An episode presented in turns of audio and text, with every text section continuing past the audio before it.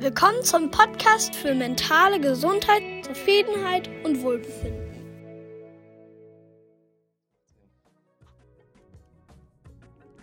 Ach, sehe ich wüst aus heute. Ne? Grüß Sie. Ich sehe so wüst aus heute. Ich sehe das gerade erst einen Helm gerade vom Fahrradfahren gehabt. Zack. Also Sie sehen heute deutlich besser aus. Wie geht's? Aber ich habe auch schon wieder geweint. Das ist im Moment doch ein fast täglicher Zustand, ne? aber es passiert ja gerade auch eine ganze Menge. Hat sich jetzt aktuell nochmal, das ist ja ein unheimliches Hin und Her, wo er Ja, er quasi war ja täglich, dann, wann hat Deutschland gespielt? Am Dienstag. Dienstag, Da kam er dann doch noch und hat sich dann beschwert, warum ich so traurig aussehe. Da sage ich so, ja, weil ich den ganzen Tag geheult habe, weil ich die ganze Zeit nicht wusste, ob du kommst oder ob du nicht kommst. ja. Ja, dann habe ich geweint, dann hat er mich stehen gelassen. Dann haben wir was gegessen und dann lag ich auf dem Sofa und habe geweint, weil ich mir eigentlich nur gewünscht habe, mal von ihnen in den Arm genommen zu werden. ja. Ja, dann sagt er so, ja, ich kann dich nicht in den Arm nehmen, du bist ja selber dran schuld, dass du weinst. Ja, und dann irgendwann hat er mich in den Arm genommen und hat gesagt, dass wir das zusammen hinbekommen, mit der, dass ich die Wohnung gekündigt habe, dass er mir dabei hilft, dass ich mir ja nur eine Einzimmerwohnung suchen bräuchte, das wäre ja gar kein Problem und das würden wir zusammen hinkriegen. Und die Kündigung würde er von seiner Rechtsschutz nochmal prüfen lassen und er will das ja mit mir schaffen. Er hätte ja auch mit seinen Eltern geredet und so. Da habe ich auch zu ihm gesagt, ich habe gesagt, wenn du das nicht willst, dann fahr bitte heute Abend, aber ich habe keine Lust, heute Abend mit dir im Bett einzuschlafen und morgen kriege ich eine Nachricht, wo alles scheiße ist. Ja, hat er gesagt, nee, er bleibt, er möchte das mit mir schaffen. Dann haben wir geschlafen, dann habe ich morgens auf mein Handy geguckt, da war noch alles gut gewesen.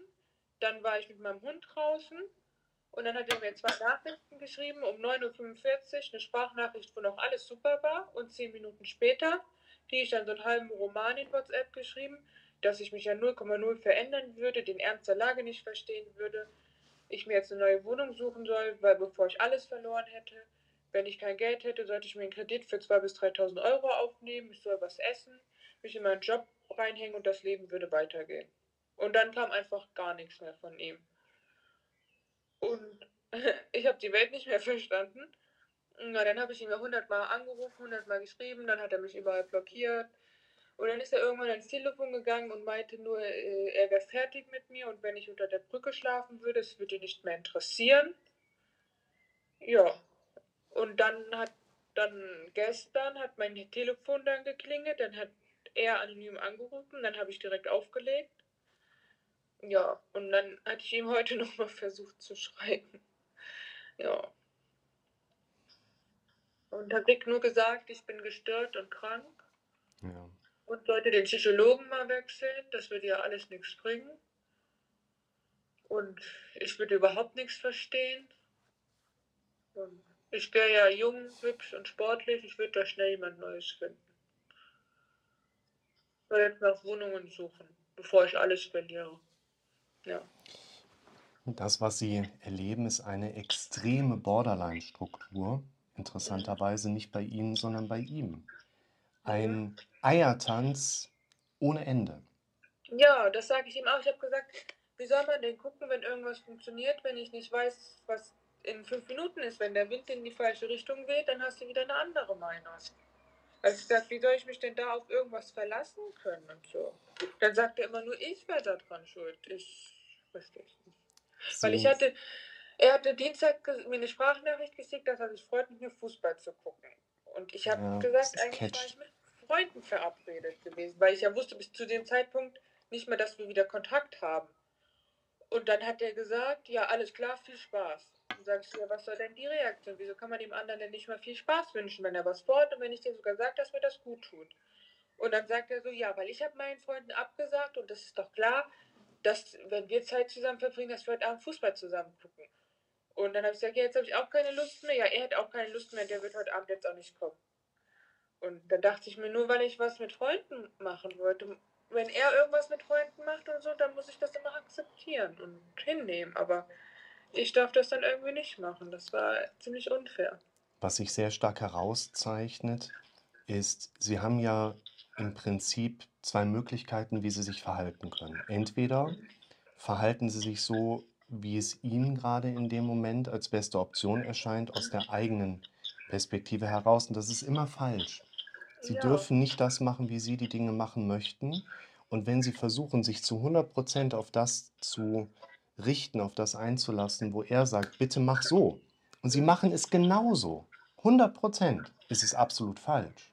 Ja, das habe ich auch schon festgestellt.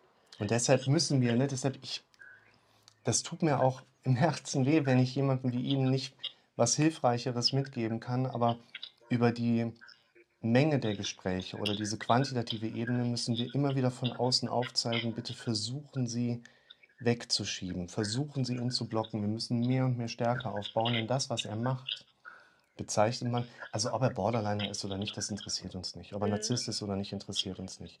Weil die Validierung einer Diagnose hilft Ihnen einfach nicht weiter. Was. Ihnen aber weiterhilft, ist zu verstehen, dass das, was er macht aus dem Borderline-Milieu, auch als Hoovering oder Gaslighting bekannt ist. Das heißt, durch seine Art und Weise muss er ja nur eine SMS schicken und dadurch Ja. hoovert er wieder. Also er saugt sie magisch an und sie sind halt sofort dann wie so ein Tilt und fallen in die Altens, äh, alten Verhaltensmuster quasi rein und knüpfen ja auch daran an, in der Hoffnung, vielleicht dann doch noch mal ein bisschen Liebe zu bekommen. Ja. Ich wollte ihm halt unbedingt die ganze Zeit beweisen, dass ich kein schrecklicher oder schlimmer Mensch bin, so wie er mich immer darstellt.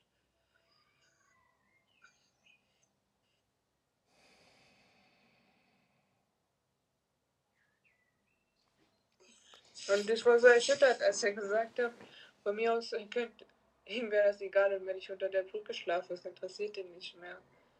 Also, das Das habe ich noch nie zu irgendeinem Menschen gesagt. Indiskutabel.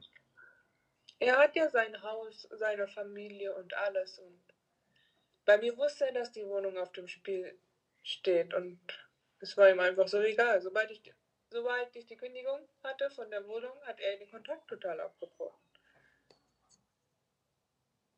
Sie hatten die Anzeige ja zurückgezogen, zwischenzeitlich, nur, nur den Strafantrag. Also ich persönlich habe den ja sowieso nie angezeigt. sondern der Nachbar, ne? Weil der Nachbar hat den angezeigt und ich habe nur den Strafantrag ge- zurückgezogen und jetzt haben sie den noch wegen Hausfriedensbruch angezeigt. Hatte er denn die Sache dann auch zurückgezogen noch? Angeblich ja. Aber er hat mich ja wegen Stalking, Körperverletzung, Sachbeschädigung und Nötigung angezeigt. Und da habe ich einfach bei der ich soll, er hat mir gesagt, ich soll bei der Polizei einfach keine Aussage machen, aber ich habe einfach die ganzen Chatverläufe ausgedruckt, wo er mir auch beschrieben hat und wenn er, wenn ich den Strafantrag zurückziehe, zieht er auch seinen zurück und so. Das habe ich alles ausgedruckt und auch gesagt, dass ich keinen Bock habe, das jetzt diesen roten Krieg über die Polizei auszutragen und dass das nur eine Trotzreaktion von ihm war, weil mein Nachbar ihn mit meinen Sachen so unter Druck gesetzt hat. Ich, wir hatten in der Zwischenzeit ein bisschen WhatsApp hin und her geschrieben und hatte ihn an einer Schnittstelle ja die Frage gestellt, was soll er denn noch machen, um ihm dieses Signal zu geben, bitte distanzieren Sie sich von ihm vollends. Also er schreibt es ihm ja auch, um nach einer nicht mehr vorhersehbaren Zeit wieder bei ihm vor der Tür zu stehen gefühlt. Er schreibt ihnen die bösesten Sachen, die schlimmsten Dinge. Und einen halben Tag später versucht er wieder, sie anzuhuvern. Und es ist nicht gut, dass sie darauf reagieren, aber es ist so nachvollziehbar und verständlich, dass es im Moment noch passiert ist.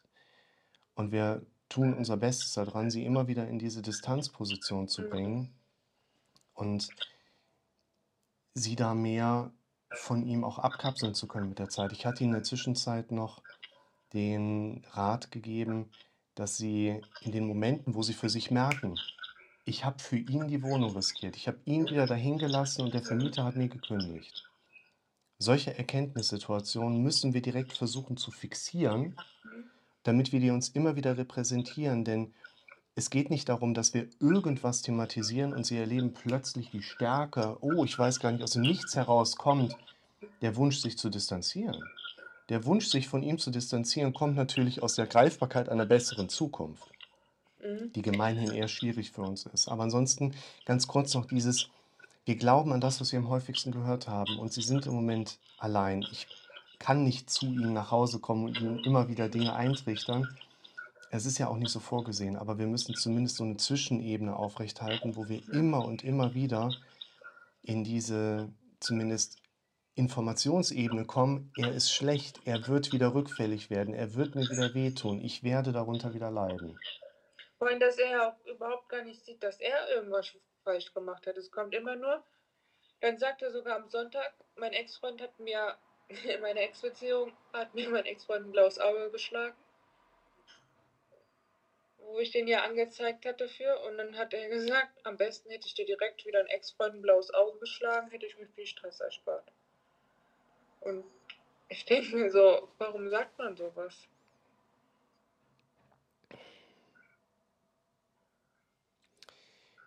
Die Frage ist eine berechtigte Frage, wobei ich Ihnen eher andere Fragen empfehlen würde, weil unser Kopf dazu neigt, solche Fragen beantworten zu wollen. Und wenn das die einzige Frage ist, die für Sie präsent ist, dann wird Ihr Kopf versuchen, auf diese Frage eine Antwort zu finden. Sie sollten sich lieber Fragen stellen im Sinne von, wie kann ich es schaffen, eine nachhaltige Distanz von ihm einnehmen zu wollen? Ja, ich habe ja immer geschafft, mich zu distanzieren. Ich habe auf seine Nachrichten nicht mehr reagiert, habe ihm klipp und klar gesagt, dass ich das so nicht will und so. Und dann hat er das immer so hingenommen. Dann hat er mir dann viel Glück für die Zukunft gewünscht oder so. Ja. Und dann zwei Tage später, den einen Morgen um Viertel nach acht, der hat mich aus dem Bett geklingelt, hat er viermal angerufen, weil ich mein Handy nachts auf nicht stören habe. Aber er weiß, wenn man mehrmals anruft, dass der Anruf dann trotzdem durchgeht.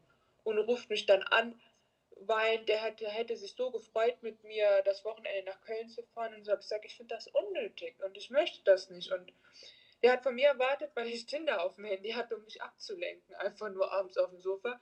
Ja, ich sollte das alles löschen, aber er behält alles auf dem Handy.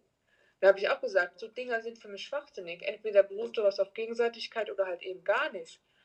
Ja, dann sagt er, ja, vergiss, dass ich angerufen habe und legt auf. Dann schreibt er wieder, ja, sollen wir nicht doch wegfahren? Dann fünf Minuten sagt er wieder, vergiss, dass ich überhaupt angerufen habe. Ja, dann war ich mit äh, Freunden in der Stadt gewesen und so, hatte einen schönen Abend und so gehabt und einen Tag. Und am nächsten Tag war ich mit meinem Hund im Wald spazieren, dann klingelt mein Telefon wieder. Dann war der wieder dran und fragt so, was ich machen würde, ob ähm, ich mit ihm in die Stadt fahren will. Er würde mich abholen. Und dann bin ich immer so dumm und wenn der dann noch am Weinen ist, dann sage ich halt immer ja. Und dann im Nachhinein denke ich mir immer, warum hast du das überhaupt getan? Hat er irgendwie vielleicht einen Zwillingsbruder und sie daten irgendwie zwei unterschiedliche also Menschen? Er hat einen Zwillingsbruder, aber der Zwillingsbruder sieht ein bisschen anders da aus und hat eine Freundin. Aber ich bin da so verwirrt in meinem Kopf. Ich weiß nicht dann erwartet er, dass ich alles lösche, dass ich bloß mit keinem Mann schreibe. Solange wir Kontakt haben, dann will er mein WhatsApp gucken. Dann sagst du, kannst du gucken in mein WhatsApp. Ich habe bestimmt jetzt keinen Kopf mehr mit irgendeinem Typen zu schreiben. Ja. Mein ganzes Leben gerade erstmal wieder auf die Reihe kriegen Weg muss. von dem Kerl. Und dann sag, sag ich so, ja, zeig mir mal doch dein WhatsApp. Da sagt er so, nee, mein WhatsApp zeige ich dir nicht. Und dann denke ich mir so, ja, das sagt mir doch schon alles. Und dann wollte er sich nicht mit mir treffen den einen Abend, weil ich nicht Tinder gelöscht hatte, weil ich gesagt habe, was ist das denn für ein Schwachsinn? Du weißt nicht, was du willst, aber ich darf mit niemandem anderen schreiben. Ich weiß nicht, ich verstehe das alles nicht. Da gibt es auch nichts zu verstehen. Die Logik dahinter ist krank. Ich versuche, ich bin immer, Mensch, ich muss immer alles verstehen und ich denke mir immer so, oder dann denke ich mir, warum bin ich so dumm und lass mich so verarschen von ihm, weil eigentlich ist ja das kranke und gestörte Verhalten, was er die ganze Zeit macht, mit dem Hin und Her und.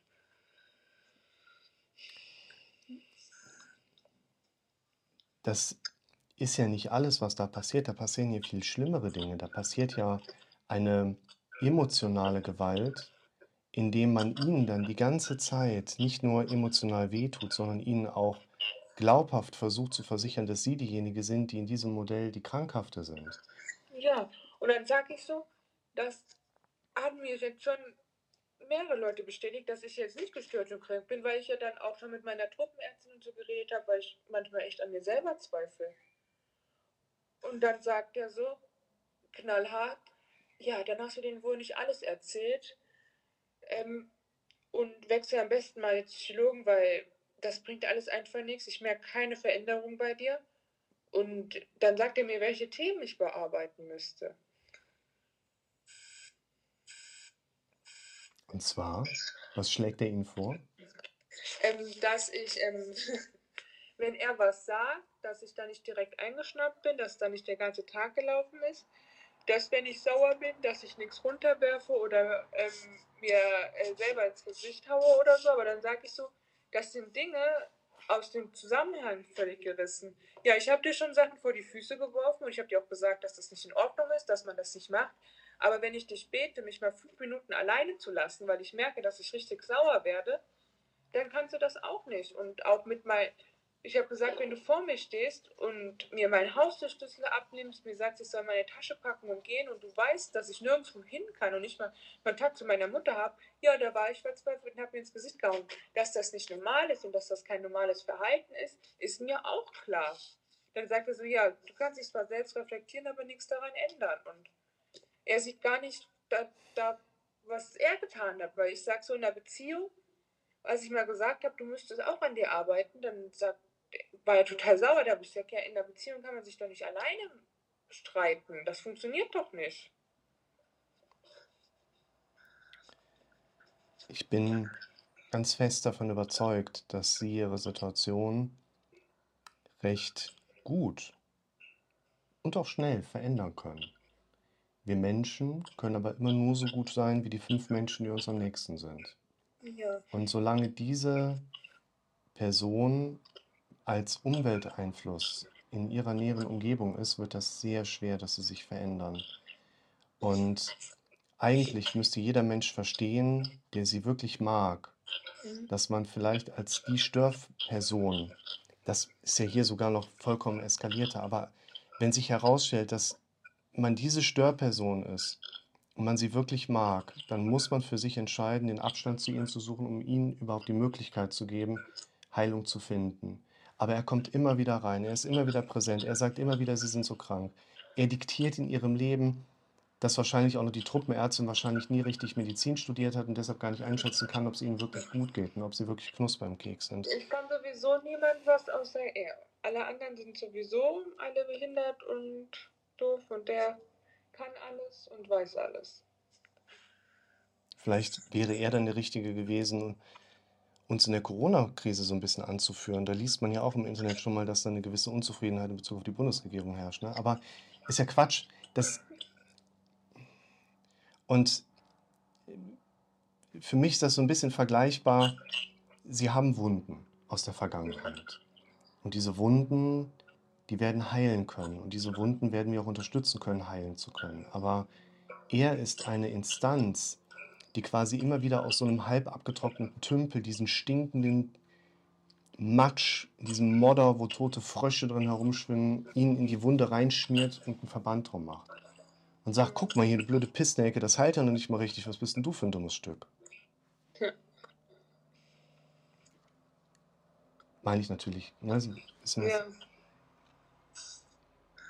Ja, ich versuche halt immer zu verstehen, warum ein Mensch so, so empathielos und so selbstüber, selbstverliebt und selbstüberzeugend sein kann und so.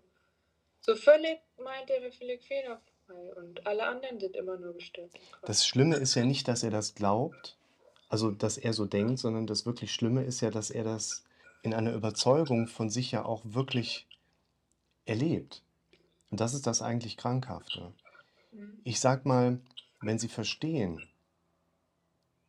warum er so ist, wie er ist, wird er nicht weniger schädlich Ihnen gegenüber sein. Ja. Und ich kann dieses Bedürfnis nach Verständnis auch insofern nachvollziehen, als dass wir dann für uns häufig glauben, das hilft mir dabei, mit einer Sache besser abschließen zu können oder mehr Abstand zu gewinnen. Ich kann Ihnen aus der Erfahrung heraus aber leider bestätigen, das hilft genauso wenig wie nach einem Krankheitssymptom zu googeln. Das wird uns nur wieder in diesen Strudel hineinwerfen. Werden Sie ab Montag oder wann jetzt wieder arbeiten gehen und da auch nochmal wieder so ein Ja. bisschen Rhythmik Am haben? Montag gehe ich arbeiten und dann habe ich auch jetzt danach die Woche am 12. beim Psychologen in Koblenz Termin. Da habe ich von der Oh. Truppenärztin. Das finde ich schon mal Telefonnummer gut. bekommen, Ja. Weil ich mit der auch mal geredet hatte. Ich finde das sehr gut, sich im Moment möglichst viele, nicht unbedingt neutrale. Aber Außenperspektiven ranzuziehen, die als Außenstehende erstmal einfach ein offenes Ohr für ihre Situation haben. Ja. Und es würde mich sehr wundern, wenn jetzt eine Fachkollegin, ein Fachkollege sich ihrer Situation annimmt und sagt, also ich glaube, Sie sind hier die Kranke. Das wird einfach nicht passieren. Ich schiebe das halt immer auf meine Kindheit, weil, äh, weil meine Mutter ja alleinerziehend war und Mhm. dann hat meine Mutter mich ja geschlagen, mein Vater den Ex-Freund von meiner Mutter und dann war ich viel alleine, weil meine Mama alleinerziehend war, mein Vater keinen Unterhalt gezahlt hat und sie gucken musste, wie wir über die Runden kommen.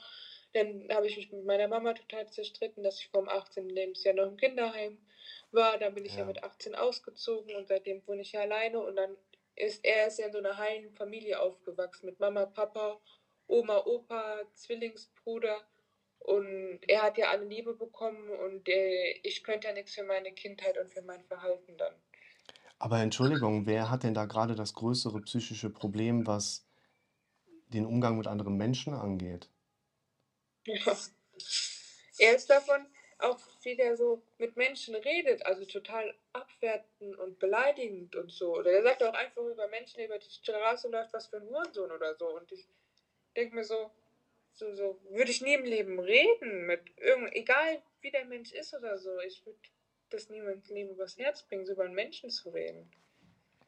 Ich würde das gerne noch mal ganz kurz mit Ihnen so auf den Punkt bringen, denn ich hatte hier im Vorfeld geschrieben, auch heute haben wir wieder nur so ein beengtes Zeitfenster. Aber ich fand das schön, dass wir uns überhaupt noch mal jetzt auch zeitnah austauschen konnten. Und das ist für mich dann auch immer noch mal ganz schön zu erleben, dass Sie nicht nur in diesem einen Zustand sind, der Sie so stark ja auch belastet. Ne? Und aus meiner Sicht ist im Moment ganz wichtig, die Momente, in denen Sie erleben, wo ein Stück weit Klarheit da ist, wo so ein Stück weit Stärke da ist, wo so ein Stück weit Standpunkt da ist, ey, was lasse ich da gerade mit mir machen? mhm. Wir sind genau in diesen Momenten in der Zugänglichkeit des therapeutischen Prozesses, wo sie auf sich selbst im Moment halt sehr stark angewiesen sind, Dinge zu machen, die ihnen in dem Moment gut tun. Was tut ihnen gut? Die Momente der eigenen Stärke und Reflektierbarkeit zu speichern, Dinge mitzuschreiben, Dinge für sich zu festigen. Es ist wirklich blöd gelaufen, was zum Beispiel auch diese Wohnung angeht, aber auch da wird es Ihnen helfen, sich eben damit auseinanderzusetzen, vielleicht dann doch irgendwo eine Wohnung, ich hatte es mal angedeutet, noch irgendwo zu kriegen, die noch weiter weg ist, Ja, das habe ich ja vor. um da noch mehr Distanz reinzubringen. Ansonsten ist im Moment tatsächlich dieses Festigen der starken Situation durch Mitschreiben eine sehr gute Möglichkeit, weil es diese Projektion aus unserem Kopf heraus betrifft. Und die anderen Situationen, da werden Sie, wenn es Ihnen wirklich schlecht geht, ich habe es erlebt, da sind Sie nicht in der Lage, was zu machen. Nee, Da Ich können wir uns, so, ich, das ist innerlich so schlimm, dieser Schmerz, der zerreißt mich. Ich weiß gar nicht wohin. Am liebsten würde ich die ja, Tasche packen und fahren, am liebsten würde ich mich hinlegen. Dann wünsche ich mir, ich würde einfach einschlafen. einfach weg. Ich weiß überhaupt gar Mhm. nicht wohin mit den Gefühlen, weil mir das so wehtut dann Und wir wollen nicht unbedingt diese Situation, wenn Sie dann da sind, sofort wegbekommen. Vordergründig sollen die starken Momente gestärkt werden, um auch indirekt diese schlimmen Situationen so ein bisschen abzufedern. Mhm. Und da macht es auch Sinn, in dieser Zwischenebene, das ist da, wo es nicht gut ist, aber auch nicht so schlecht ist, auch die Sorgen, die sie haben, zu Papier zu bringen, weil wir wissen, Sorgen, die wir uns aufgeschrieben haben, wirken nicht mehr so stark, wie wenn wir sie im Kopf behielten. Mhm. Wir sollten weiter per WhatsApp schreiben. Vielleicht kriegen wir nächste Woche nochmal ein kurzes Zeitfenster hin, bevor es dann Ja. zum Kollegen geht, sodass wir uns einfach nochmal einerseits so auf dem Level halten können, aber vielleicht auch nochmal austauschen können. Ja, sehr gerne. Dann drücke ich erstmal die Daumen, dass es heute und am Wochenende für Sie ein bisschen ruhiger noch zugeht. Ja, Alles Dankeschön. Gute erstmal. Ciao. Ja, bin immer wieder erstaunt, erschüttert, geschockt, wenn man in solche Gespräche geht. Ihr müsst euch vorstellen, ich erlebe einen Alltag, der vor allen Dingen darauf aufbaut, dass ich jeden einzelnen Klienten immer wieder zum absoluten Mittelpunkt mache. Das ist der wichtigste Mensch für mich in dem Moment auf der ganzen Welt. Ich gehe zu 100% genau da rein. Und das erlaubt mir auch in drei Minuten jetzt zum nächsten Klienten wieder zu kommen, den groß zu machen und dadurch nicht beeinflusst sein vom vorhergehenden Gespräch. Und dieses Großmachen führt natürlich auch dazu, dass ich emotional mitgehe. Und ich weiß nicht, wie es euch geht, wenn ihr sowas mitbekommt, wenn ihr solche Gewaltbereitschaft mitbekommt, wenn ihr solche krankmachenden Muster mitbekommt. Schreibt es mal in die Kommentare, ich bin da sehr neugierig. Und gleichzeitig sehr schön fand ich heute dann mal eine junge Frau zu erleben, die anders als in den letzten Gesprächen wieder viel mehr Leben in sich hatte. Ich hoffe, dass ich diese Frau dann beim nächsten Mal auch wieder sehe.